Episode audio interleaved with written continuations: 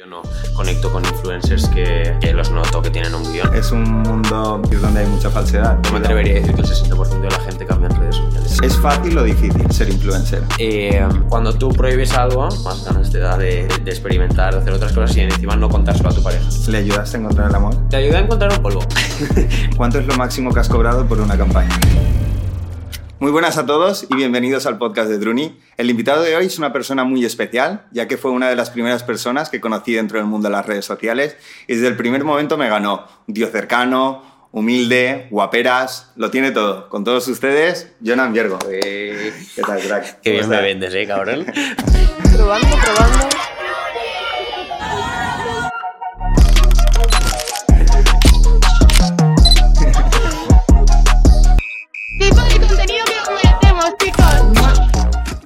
Bien, muy contento. Bien. Como siempre, de estar contigo, ya lo sabes. ¿Y qué tal por Costa Rica? He visto que has estado de viaje.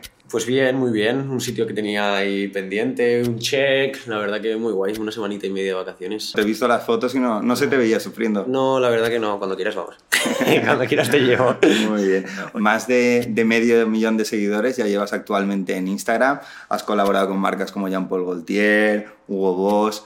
¿A qué crees que, que se debe tu éxito dentro de las redes sociales? Pues naturalidad. Creo que eso capta muy bien a las marcas y, y hace que enganche a la gente a la hora de ver los stories. Y siempre cuento todo de la misma forma que te lo estoy contando a ti. Sí, Entonces, da la sensación de que estás hablando con un amigo, ¿no? Cuando subes stories, hablas... Sí, no es algo que lo intente ni- que lo tenga premeditado, pero sí que es verdad que, que si de repente un día me sale una story que lo noto como forzado, no lo subo. O sea, claro. o es algo que salga de manera natural, o paso de subir ya sea una publi, o sea darte los buenos días, o sea lo que sea. O hablo de la misma forma que hablo con mi gente, con mi familia y con tal, o, o prefiero no subirlo porque creo que se pierde como mucha conexión. De hecho, yo no conecto con influencers que que los noto que tienen un guion o que no se les ve natural o me ha, me ha pasado muchas veces de llevarme el chafón de pensar que una persona va a ser súper guay en, en plan en redes y cuando lo conozco en persona me llevo el chafón de mi vida porque no son para nada igual. Sí, ¿no? O sea, luego ha- lo has conocido en persona y a lo mejor no Sí, has yo me atrevería a decir que el 60% de la gente cambia en redes sociales. Sí.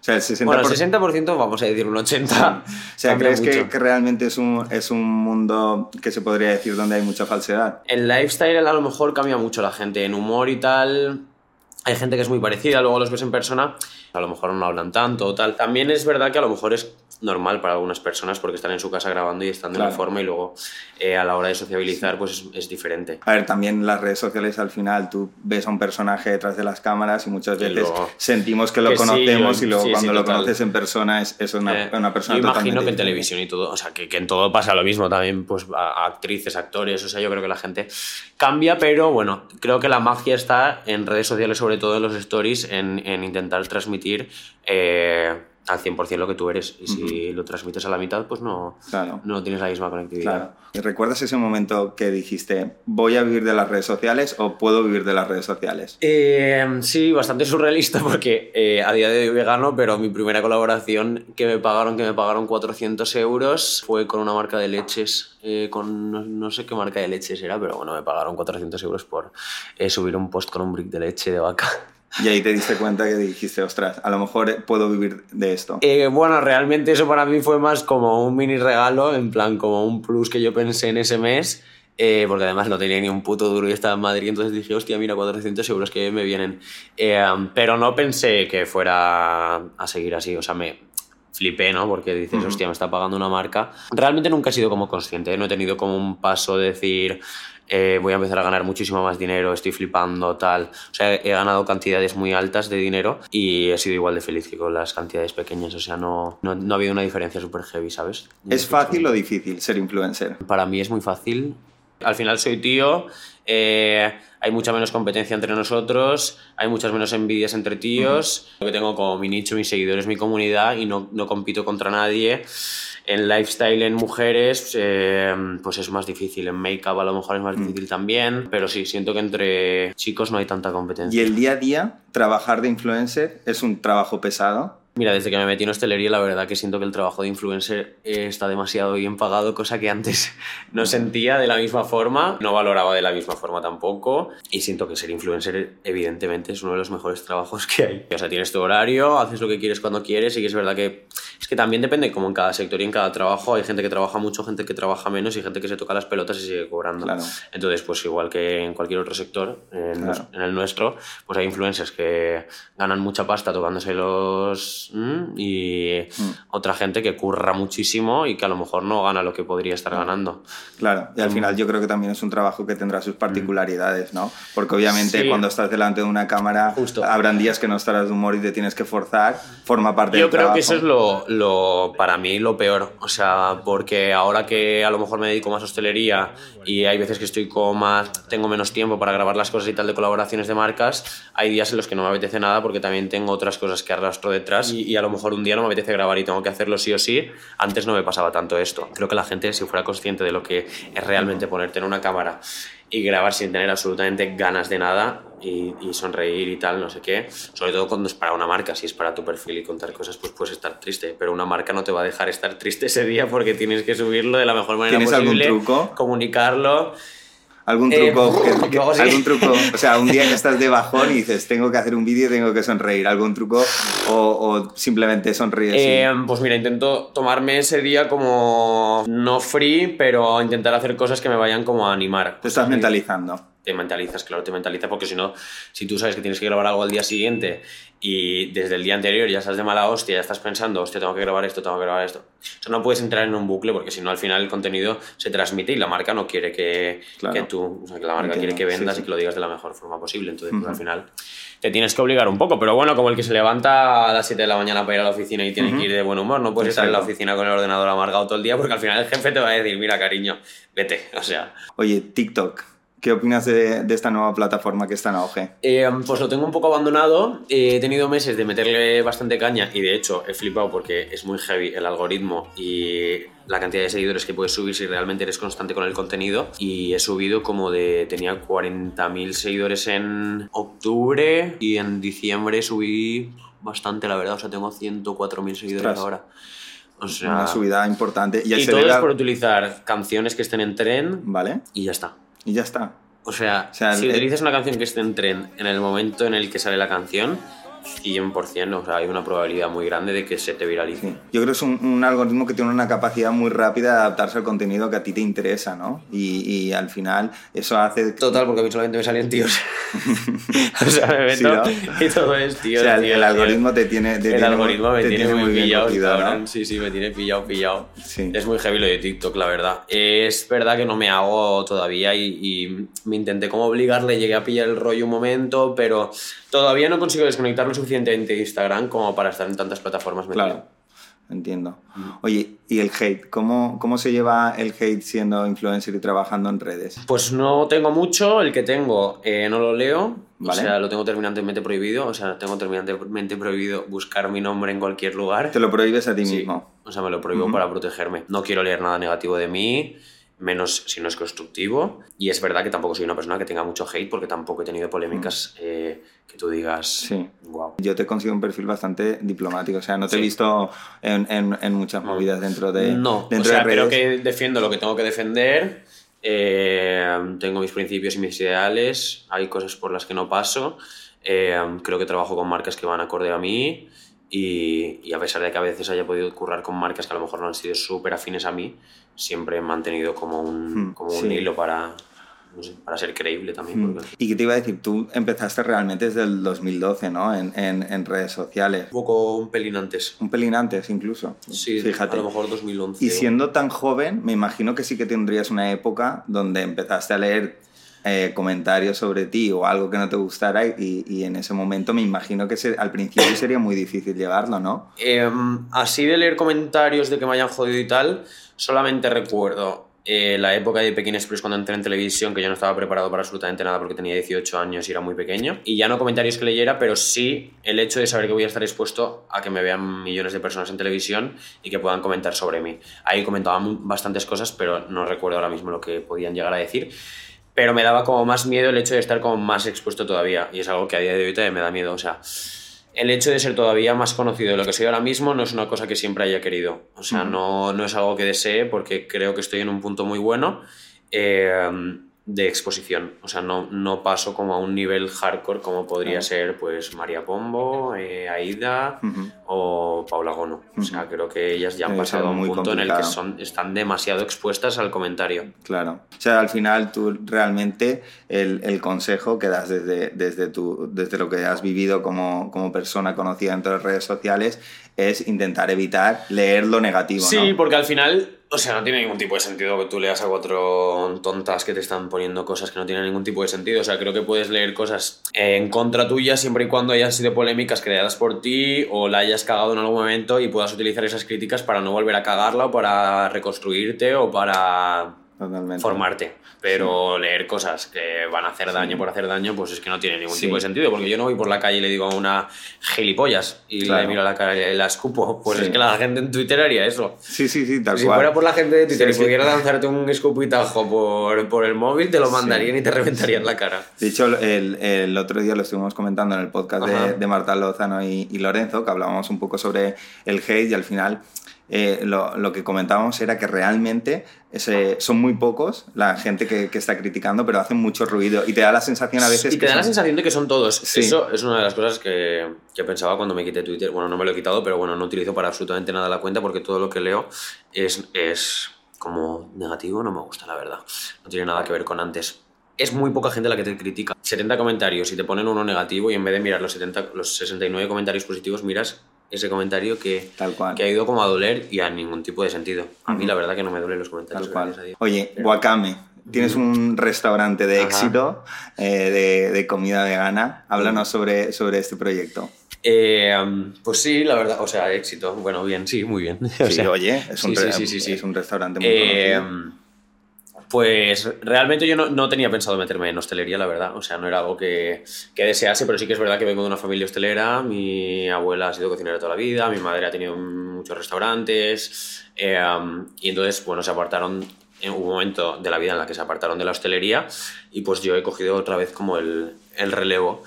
Empezamos con una cuenta de recetas veganas en Instagram. Eh, al año nos ofrecen abrir una food truck en- dentro de un mercado gastronómico.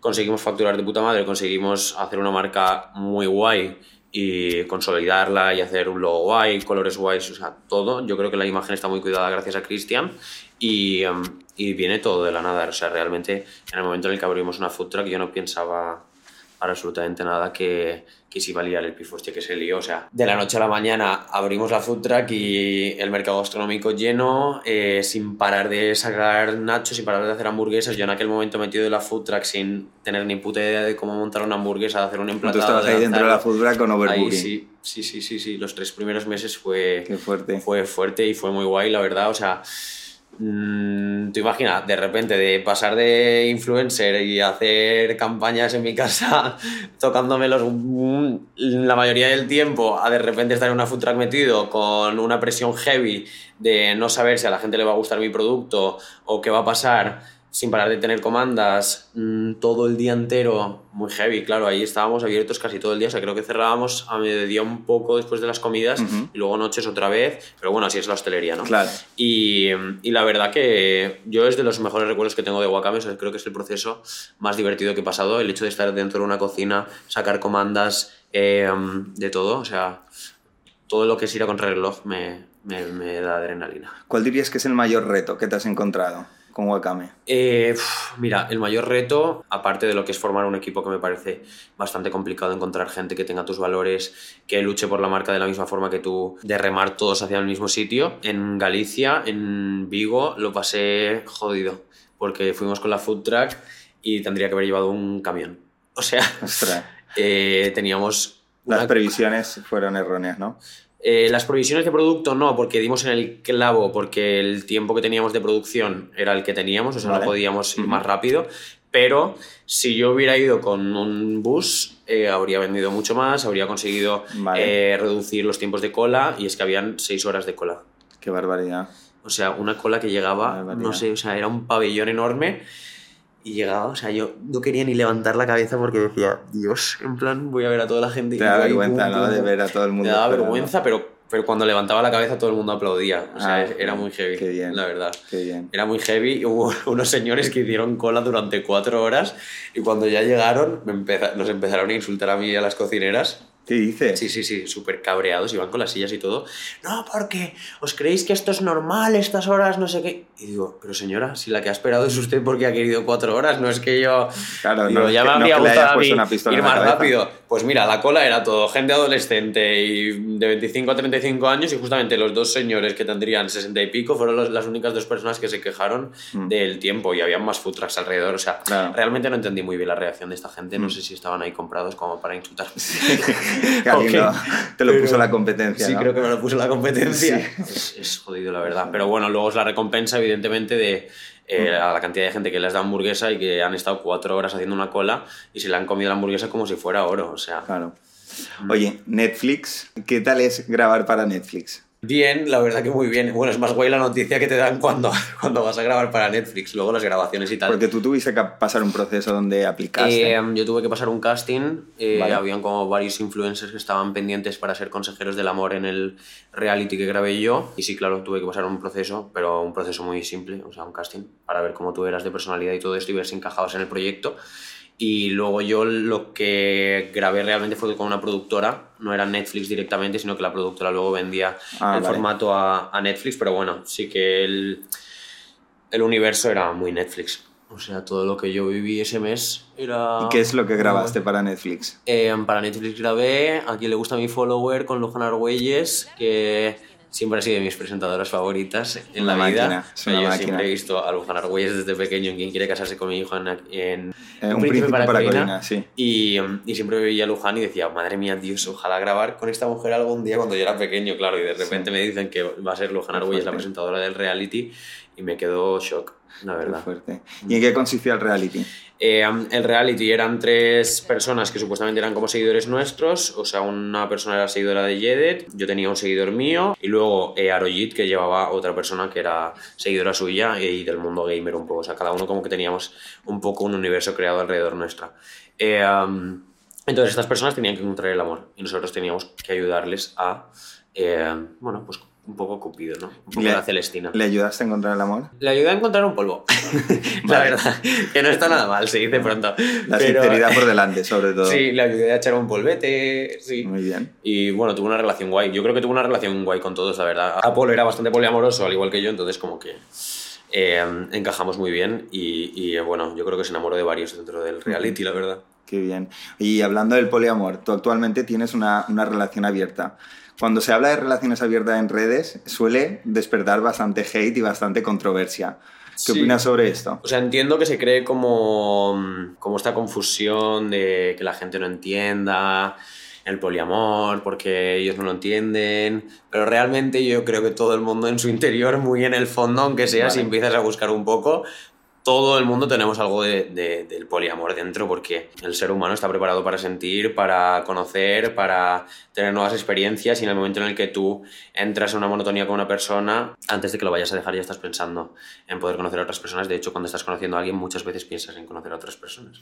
¿Cómo describirías tú el poliamor? Dentro del poliamor, dentro de la, de la no monogamia, dentro de las relaciones abiertas, hay como diferentes eh, escalones de los cuales no te voy a saber decir nada porque realmente no estoy tan informado para ello, pero desde mi experiencia personal y lo que yo soy, bueno, me, me considero poliamoroso porque puedo llegar a sentir por más de una persona en diferentes momentos de mi vida estando dentro de una relación y no, me, no quiero prohibirme ese sentimiento ni quiero que mi pareja tenga prohibido el sentimiento de tener otros, otros pensamientos por otras personas. Eso me, Claro. parece, me parece como cerrarte, me parece como algo feo porque no, no dejas libertad tampoco a la otra persona. Y al momento en el que tú dejas libertad a la otra persona para hacer lo que quiera, muchas veces ni lo llega a hacer.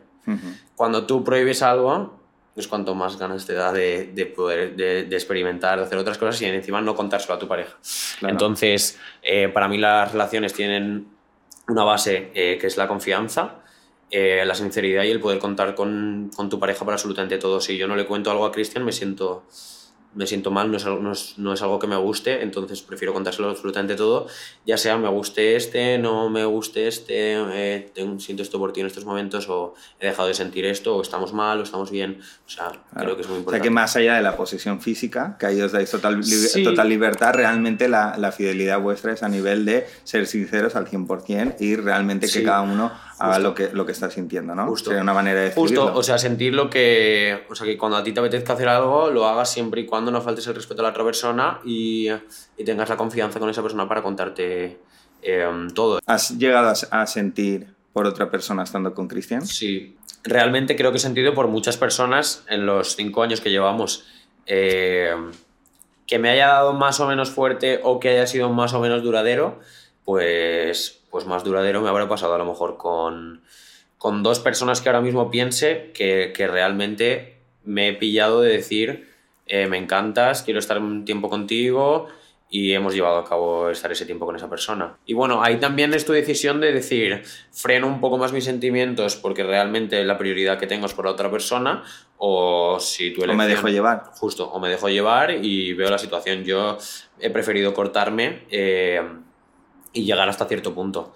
Porque al final, dentro de lo que es la relación, mi prioridad es Cristian, no es otra persona. ¿Y dejarse llevar implicaría terminar la relación? Pues sí, puede pasar en algún momento, evidentemente. O sea, si al final te dejas llevar, estás dispuesto a dejarte llevar y quieres fluir de esa forma, pues es igual de lícito que el que no quiera, el que, el que quiera frenarlo. Sí, o sí. sea, las relaciones acaban, yo estoy súper preparado para el día que eso pase, o sea, no, no, tampoco le doy como muchas vueltas a este tema de las rupturas y demás, pero bueno, es que las relaciones acaban, la gente pasa, eh, tus novios dejan de ser novios y pasan a ser exnovios, eh, nuestras madres se van en algún momento y todo se va, o sea, Totalmente. me refiero, es como muy filosófico, pero es que todo se va, o sea, no, no puedes pensar que las cosas son para siempre. ¿Tú antes de tener una relación abierta te, te consideras una persona celosa o insegura? Antes sí. Eh, inseguro conmigo mismo no. Inseguro de cara a los demás de que me vayan a traicionar, sí. Me pasaba con, con todo, en general, con las relaciones en general, ya no solamente relaciones de pareja. Pero sí, era inseguro por, por si me pudieran fallar. Y la relación abierta hizo que al final fluyera esa, esa comunicación y... Eh, sí, porque para tú llegar a una relación poliamorosa, una relación abierta, no monógama, lo que sea, tiene que haber momentos de conversaciones incómodas. Si no, no, o sea, no puede ser que todo esté let it flow todo el rato, súper bien. Tú tienes que decirle en algún momento algo a tu pareja que a lo mejor no le va a gustar tanto y a lo mejor tu pareja te tiene que decir algo que no te va a gustar tanto. Y si esas cosas se van acumulando, acumulando, acumulando, acumulando, llega un momento en el que, revi- en plan, que revientas y muchas veces la gente deja las relaciones por tonterías que no, no tienen ningún tipo de sentido. O sea, y estás dejando pasar al amor de tu vida o, o a la persona con la que puedes compartir muchos años y pasarlo muy guay y sobre todo con la persona que ya has vivido cosas, tienes recuerdos, has compartido cosas que, que- que es una pena dejar las relaciones así. ¿Crees que la infidelidad entre los jóvenes está cada vez más normalizada? Sí, 100%. Eh, 100% porque... Porque, aparte de porque tengo muchos amigos que son, que son infieles y me cuentan muchas historias, muchas anécdotas, eh, porque cada vez creo que la gente está menos preparada para, para eso, para tener relaciones eh, afectivas. O sea, creo que la gente está muy preparada para tener relaciones sexuales, pero poco para preguntarle a la otra persona qué tal está, preguntarte a ti mismo qué tal estás y, y saber qué es lo que quiere la gente. La gente no sabe lo que quiere. ¿Y cuál crees que es la causa de, de todo esto? ¿Crees que son las redes sociales? ¿Crees que es que la, la gente va evolucionando? Eh, bueno, creo que las redes sociales tienen una parte muy grande de protagonismo porque eh, hay una opción infinita para conocer a gente, ya no de tu ciudad, de otras ciudades, gente con otros gustos. O sea, estamos todo el rato con estímulos de gente eh, a todas horas. Entonces, creo que la gente no está preparada para tener una relación. En fin. O sea, ¿Qué crees que se necesita? ¿Se ¿Crees que se necesita madurez, eh, comunicación? Primero, saber en qué punto estás tú y qué es lo que quieres tanto de ti como de la otra persona. Y segundo, saber que las relaciones, cuando tú llevas un tiempo, y es lo que más me falla en las relaciones porque es lo que más veo que falla, cuando se dejan las relaciones es por tonterías. O sea, la gente no, no lucha ¿eh? por las relaciones ni no, no quieren como... Les da igual, en plan... No quieren pasar lo esas situaciones claro, incómodas No quieren, que no decías, quieren ¿no? pasar esas situaciones incómodas, entonces, pues mira, oye, lo dejo y mañana me vendrá otra persona. Mm, ya, te pueden venir muchas personas y tal. Pero si por lo menos se deja una relación que sea de una forma positiva, porque a mí la gente que deja la relación y se deja de hablar con la pareja o con el ex y ya no se hablan y ya de hecho se odian y de tal, y pienso que ¿para qué has estado cinco años con una persona? La clave es la, la comunicación, ¿no? Y, y tener a veces esas situaciones incómodas y esas conversaciones que no te apetecen tener, porque yo creo que ahí está la clave de todo, Sí. indiferentemente de lo que más en la comunicación, en todo, pero lo laboral, el- en las relaciones, amistad, pareja, todo. O sea, o se hablan las cosas o, o las cosas si no se hablan se llenan. Bueno, Jenna, pasamos a la parte final de la Ajá. entrevista y eh, pasamos a, a preguntas rápidas, respuestas Ajá. cortas, ¿vale? Intenta pensar lo mínimo Vale. posible y yo te iré lanzando preguntas. ¿Tu mayor referente? Mi mayor referente, mi madre. ¿Instagram o TikTok? E Instagram, ¿Influencer favorito? eh, Paola Bono, ¿Cuánto es lo máximo que has cobrado por una campaña? 70.000 euros. Un sueño cumplido. Eh, Pekín Express, ¿Un sueño por cumplir? tener productos en supermercados. ¿Por cuánto dinero eliminarías tu cuenta de Instagram? Por un millón me quedo tranquilo. Hombre, con un millón uno ya puede hacer muchas un millón cosas. puedo hacer cositas. Muy bien, pues oye, Jenna, hemos llegado a la... Oye, he contestado rápido, ¿eh? Muy. ¿no? la verdad que sí. Pensaba que sería más La lento, que oye, sí. bien, bien. La- ha superado Qué mi- bien, qué mis expectativas.